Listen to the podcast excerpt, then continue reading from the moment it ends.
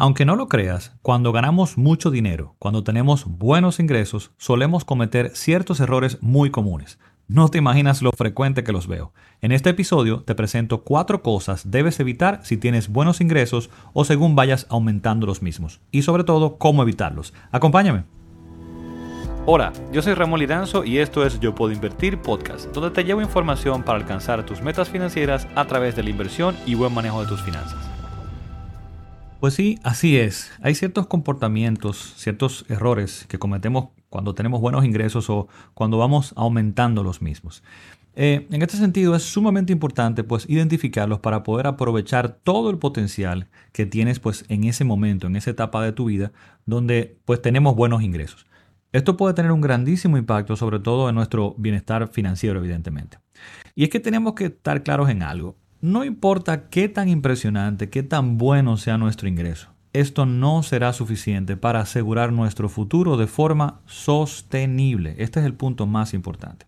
Entonces, en ese sentido, en este episodio quiero presentarte los cuatro errores que comúnmente cometemos cuando tenemos buenos ingresos. Evidentemente que conocerlos no solo te va a servir si actualmente tienes buenos ingresos, sino también para cuidarte de los mismos, para tomarlos en cuenta cuando vayas aumentando tus ingresos. Porque hay algo, en otras ocasiones he mencionado que, aunque sí, más dinero podría ayudarte a resolver un problema puntual en este momento o, cosas en tu situación actual en este momento, claro que sí. Pero en general, en la foto grande, en la mayoría de los casos, simplemente más dinero no necesariamente es la solución. Porque al final piensa, si no sé manejar mis finanzas adecuadamente, si no sé utilizar el dinero adecuadamente, más podría simplemente hacer los problemas más grandes. Eh, hoy, por ejemplo, tú puedes tener un problema de 10 mil pesos, ¿bien? Que tú dirías, bueno, con, yo resuelvo este problema con 10 mil pesos. Y en el momento en que tengas buenos ingresos, eh, qué sé yo, que duplique tus ingresos, que los triplique, que los multipliques por 10, quizá el problema será entonces de 100 mil pesos o de un millón de pesos. Bien, pues dicho eso, iniciamos con estos cuatro errores y a medida que los vaya eh, pues presentando trataré de dar ciertas recomendaciones o sugerencias para evitarlos o bien simplemente con, eh, presentar la, evidencia o explicar el, el error, pues quizás sea evidente cómo poder evitarlo. Entonces, error número uno, pensar que este ingreso que tienes actualmente será para toda la vida es importante tener pendiente que necesariamente estas situaciones de buen ingreso no son para toda la vida. Y eh, puede sonar como contraproducente. Tú puedes decir, bueno, Ramón, pero yo pretendo ir incrementando mi ingreso toda la vida. Claro que sí, eso queremos hacer todo. Pero debemos estar claros de que al final no controlamos nuestro ingreso o, o por cuánto tiempo lo vamos a tener. Y aclaro, porque quizás te está sonando un poquito raro esto, ¿cómo que yo no controlo mi ingreso? Claro, claro que hasta cierto punto, porque sí, tú puedes tener ciertas habilidades, tener tu profesión, tienes tu conocimiento, eh, tienes salud, tienes lo que hemos hablado anteriormente en otros episodios, tienes capital humano en este momento que puedes poner a producir. Y evidentemente la capacidad también de decidir buscar un nuevo trabajo o bien si estás emprendiendo un nuevo emprendimiento, en tu emprendimiento, en tu negocio, crear una nueva línea de negocio. Claro que sí, o sea, eso está dentro de tu control. Sin embargo, tenemos que tener claro que no controlamos cuántos recibiremos o si ese emprendimiento irá como lo pensamos o si vendrán eventos a futuro que van a poder eh, romper con ese esquema y con esa posibilidad de generar ingresos, ya sea con tu salario o eh, en tu negocio. Porque al final, o sea, date cuenta, estamos a expensa del mercado y de, de, lo que éste pueda ofrecer y cómo varía. Entonces, eh, puede variar como tal. De nuevo, Claro que tú también puedes variar, puedes reeducarte, puedes reenfocar tu esfuerzo, etcétera, etcétera. Pero de nuevo, estás al final a expensas del mercado y las fluctuaciones que pueda pasar, tanto el mercado laboral como el mercado a nivel de tu emprendimiento o de tu negocio. Así que tomar, por ejemplo, una actitud muy relajada o desinteresada, porque mis finanzas actualmente, eh, pues estoy muy cómodo, Ramón, tengo muy buenos ingresos, lamento decirte que al final es un poco irresponsable porque estás también asumiendo mucho riesgo, porque básicamente le estás entregando eh, tu vida, la dirección de tu vida, el rumbo de tu vida, pues a la suerte, a este externo que está allá. Entonces, ¿qué debemos hacer en este sentido? Pues primero ser agradecido por este momento en el cual tienes buenos ingresos, ¿bien? Eh, y, si, no los tienes actualmente, pues ojalá que en algún momento logres tus metas de, tus metas de ir incrementándolo. Eh, entonces, primero ser agradecido y luego, luego ser diligentes con el mismo, con esta oportunidad que tengo en este momento de buenos ingresos. ¿Cómo? Pues enfocándonos en lo que sí controlamos. Ya dije que el ingreso necesariamente no lo controlamos, pero hay otras cosas que sí. Entonces, ¿qué está completamente bajo mi control? Mis gastos y mi creación de patrimonio. Cómo yo logro hacer crecer y crear estabilidad financiera para mí y los míos. En el caso de mis gastos, yo puedo decidir en qué gastar, dónde dirijo ese dinero y cómo lo utilizo. Bien, estoy malgastando en ciertas actividades, lo estoy dirigiendo en las cosas que yo valoro y, disfruto, estoy pensando también en esa creación de patrimonio y por el otro lado, en la parte de mi creación de patrimonio, dónde estoy colocando el ahorro, qué tan diligente estoy siendo para poder maximizar este potencial que tiene este ahorro y crear entonces real estabilidad financiera que no dependa de mi ingreso. Eh, por mi emprendimiento, por mi trabajo, por mi, negocio, sino que yo soy dueño entonces ahora de, de lo que estoy construyendo. Y hay que tener esto claro para cuando vengan inconvenientes o problemas, porque lamentablemente la vida es así y van a llegar, pues no sucumbamos ante los mismos. Si no lo hacemos, si no somos diligentes con esto y no controlamos esa otra parte que, valga la redundancia, controlamos, pues estamos arriesgándonos a perder todo lo que hemos construido, entre comillas. Y digo lo que hemos construido, entre comillas, porque ya también hemos hablado, eh, pues en, episodios anteriores, que si con esto quizás buenos ingresos, por ejemplo, sentimos que hemos creado o construido cierto patrimonio, pero ha estado desbalanceado, donde hemos agregado mucho de lo que yo llamo bienes sanguijuela, si recuerdan, este es un término que yo utilizo cuando tengo activos, bienes, que lo que están es drenando mi ingreso, donde yo me puedo sentir rico. Vamos a hablar un poquito de eso. Quizás estos bienes sanguijuelos son estos asuntos del auto de lujo, la casa de playa, de nuevo, que no es tan mal. Pero que si está mal construido ese patrimonio y tengo demasiado de estos bienes que no logro sustentar con otros, pues estos me están entonces drenando mi ingreso y me están haciendo trabajar cada vez más duro solamente para poder mantener ese estilo de vida. Entonces no estoy creando libertad ni estoy creando real riqueza. Con esto entonces pasamos a el error o punto número dos cuando estoy teniendo buenos ingresos y es no llevar un presupuesto. Y no lo creerás, pero esto es algo increíblemente común cuando tenemos buenos ingresos. Lo veo a diario. ¿Qué pasa aquí? Bueno, pues como el dinero sobra, como me siento cómodo, como no hay problemas, pues no me preocupo por eso, no tengo la necesidad de estar llevando un control pues de eh, mis gastos y mi, ingreso como tal. Entonces, ¿qué provoca esto? Pues dos eh, grandes inconvenientes. El primero es que al no llevar este presupuesto, me puedo sentir muy cómodo, pero ¿qué pasa? No sé en qué estoy gastando. No sé cuál es mi estilo de vida, no sé cuáles son mis gastos básicos, no sé cuál es mi gasto discrecional y en consecuencia no puedo planificar nada, no puedo tomar buenas decisiones porque no sé en qué situación estoy actualmente. Entonces, voy a tomar un préstamo, no sé si lo puedo pagar o no lo puedo pagar. Voy a comprar un activo, no sé si voy a poder, o sea, qué conforma esto aquí dentro. Entonces, si voy a crear, por ejemplo, eh, este plan de, de independencia o libertad financiera, ¿cómo puedo calcular cuál es el capital o el ingreso que necesito de mis inversiones para poder comenzar a crear esta estabilidad o libertad financiera. No puedo porque no sé dónde estoy gastando y cómo está estructurado ese gasto. Y segundo, muy importante, segundo inconveniente que esto causa, no llevar este presupuesto, es que no utilizo el dinero con intención, como decía. Entonces, no lo dirijo en lo que a mí me da bienestar. No puedo dirigirlo en lo que a mí me da bienestar porque no sé dónde lo estoy poniendo. No sé qué proporción de mi ingreso se está yendo en cosas que a mí no me entregan valor para poder entonces tomar decisiones, como decía. También al hacer esto, al no llevar este presupuesto, no logro ahorrar de forma consciente en base a lo que realmente necesito para mi estilo de vida, para poder ir creando esa libertad financiera. Y esto es muy lamentable porque recuerda que el dinero es una manifestación de nuestro trabajo, del esfuerzo y la energía de vida que entregamos. Y es muy duro entonces utilizarla de una forma no adecuada y que estemos desperdiciando nuestro trabajo, nuestro talento, al convertirlo en dinero porque se está yendo en cosas que realmente no estamos enfocados o no es lo que yo valoro. Esto al final entonces se combina, se mezcla o, se traduce eh, al tercer error eh, que te menciona acá y que es no manejar correctamente mi, ingreso, no manejarlo adecuadamente. ¿Y a qué me refiero con esto? Bueno, pues específicamente podemos ver dos cosas.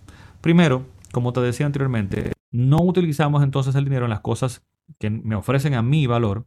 Entonces, utilizarlo adecuadamente sería sacarle el jugo máximo, utilizarlo bien, dirigiendo las cosas que yo disfruto y esto lo logramos con intención, como te decía, determinando qué disfrutamos y poniendo orden a todo esto. Y la segunda parte, por otro lado, eh, utilizarlo adecuadamente es aprovechar estos ingresos potencializándolos, sacándole el jugo para crear estabilidad financiera, ser inteligentes en cómo invierto ese excedente, dónde lo coloco lograr maximizar también ese ahorro de estos ingresos, bien, para luego ponerlos a trabajar para nosotros.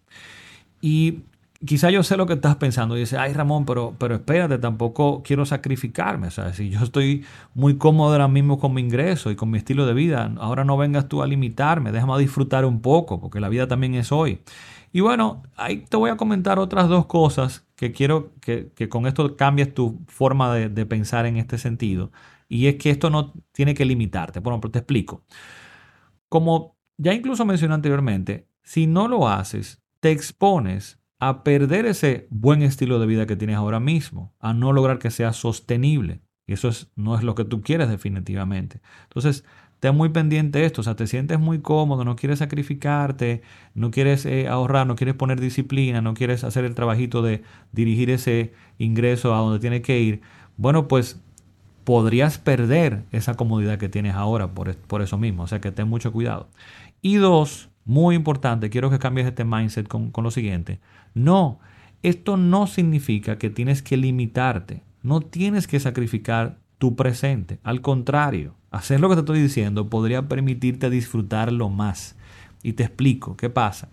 Al manejar adecuadamente tu dinero, al definir pues un plan de ahorro e inversión para crear patrimonio, pues teniendo claro cuánto capital vas a requerir para alcanzar tu independencia o libertad financiera, sabiendo cuánto tienes que ahorrar o dedicar mensualmente, pues esto te va a dar libertad.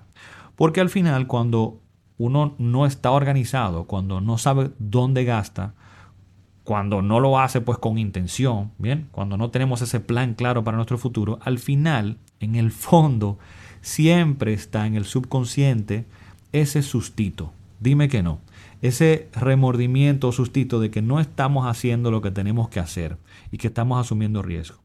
Y esto no nos deja muchas veces disfrutar el, hoy, pues como deberíamos realmente, bien, en toda su plenitud.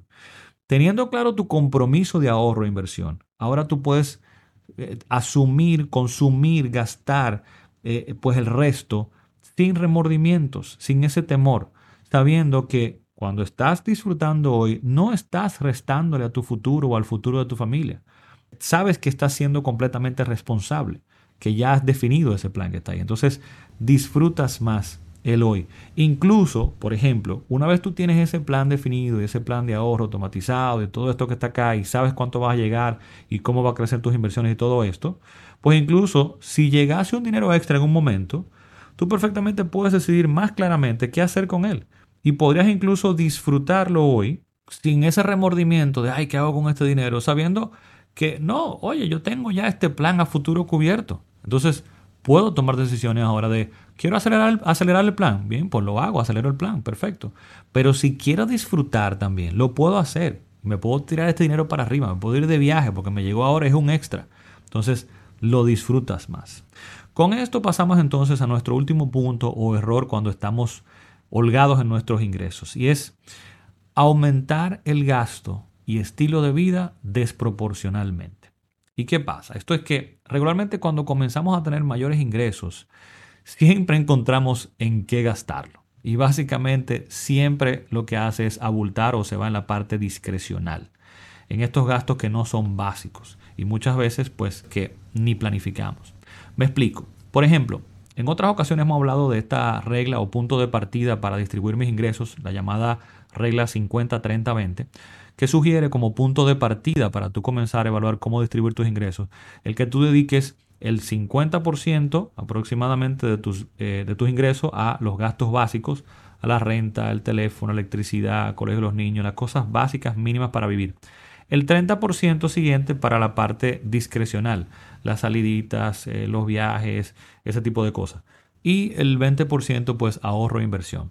Y de repente es común que una persona que logró pues digamos llevar este esquema y logró entonces ya eh, distribuir más o menos sus ingresos de esta forma. Esto no es una vara ni una camisa de fuerza. Estos son lineamientos generales porque esto varía. De hecho, te voy a explicar. Eh, depende mucho de tu estilo de vida, incluso de tus ingresos. Te vas a dar cuenta más adelante con lo que te voy a explicar. Pero digamos que esta persona llegó a hacerlo de esta forma y está bien estructurado en este 50-30-20. Perfecto. Pues es común que si llevas este esquema, cuando esta persona comienza a tener pues mayores ingresos, termina incrementando su gasto discrecional de forma desproporcional. ¿Por qué? Porque realmente lo que sucede es que nuestro gasto básico eh, necesario para vivir no aumenta tanto. Por ejemplo, a menos que no cambiemos de casa, la renta o el pago de, hipoteca va a, ser, va a seguir siendo el mismo. El supermercado será quizás relativamente igual cuando vamos incrementando nuestros ingresos. Eh, por ejemplo, no es que vayamos a comer más porque tengo más ingresos, vamos a comer más ahora. O sea, no, tendría sentido. Eh, el teléfono, por ejemplo, eh, mira, ahora gano más, entonces voy a hablar más por teléfono. Voy a, en la parte de electricidad, a encender todas las luces de la casa porque gano más. No, entonces hay muchas cosas que se mantienen prácticamente estáticas o varían muy poco. Pero sí aumentamos fuertemente nuestro gasto discrecional. Las compritas en Amazon, las saliditas, etcétera, etcétera no dejando entonces la misma proporción para el ahorro o quizás incluso aumentarlo porque tenemos esa posibilidad. Porque piensa, si al final has logrado aumentar tus ingresos de buena forma y estás cómodo, bien, estás cubriendo tus gastos básicos de forma cómoda, has también ampliado un poco tu gasto discrecional, no digo que no, claro que sí, que hay que disfrutar también, pero ¿por qué no darle más cabida al ahorro y acelerar quizá este proceso de libertad financiera? Entonces, en ese sentido, es muy importante que según tú vayas aumentando tus ingresos, tengas pendiente estas proporciones. Y no es necesariamente que las mantengas, porque te voy a explicar algo ahora que pasa con esto, pero sí que seas consciente de cómo estás distribuyendo en estas tres categorías tu ingreso, la parte de gastos básicos, el discrecional y la parte de ahorro.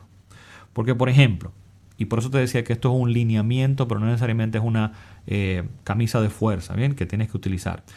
Si una persona gana, qué sé yo, 50 mil pesos, mil dólares mensuales, por decir algo, y logra eh, distribuir su ingreso en estas proporciones 50, 30, 20, y de repente logra incrementar por 4, no sé, sus ingresos, y ahora gana 200 mil pesos. Esta proporción de gastos básicos probablemente ya no va a ser el 50%, quizá baje al 25%, ¿bien? Y según tú vas incrementando e incrementando tu ingreso, necesariamente la parte de gastos básicos no va a incrementar en esa misma medida. Porque no es verdad que si tú ahora ganas un millón de pesos, tú dices, me voy a comprar una mansión porque sí más grande. O sea, no, probablemente tú tienes un límite en el que tú dices, yo estoy cómodo acá. Entonces, en esa medida tú tienes que ver, según me voy separando y va disminuyendo este gasto básico, ¿cómo puedo utilizar mejor mi ingreso en la parte del discrecional, pero también dejar ese espacio para recordarme que yo no controlo el ingreso, yo controlo más mis gastos y dónde y cómo estructuro mi patrimonio. Entonces, ¿por qué no amplío más la parte de ahorro y voy comenzando a crear más libertad, más autonomía, más capacidad de yo decidir qué hacer con mi vida? Nada, con esto concluimos y espero que estos cuatro puntos pues te ayuden a sacarle el máximo provecho si estás en una posición holgada en este momento con tus ingresos o bien cuando vayas logrando aumentarlos. En esta ocasión voy a aprovechar, porque creo que puede ir muy de la mano con este tema, para dejarte aquí en las notas de este episodio mi test o mi prueba de personalidad financiera. Este es completamente gratis. Y pues yo creo que te puede ayudar a identificar comportamientos y hábitos.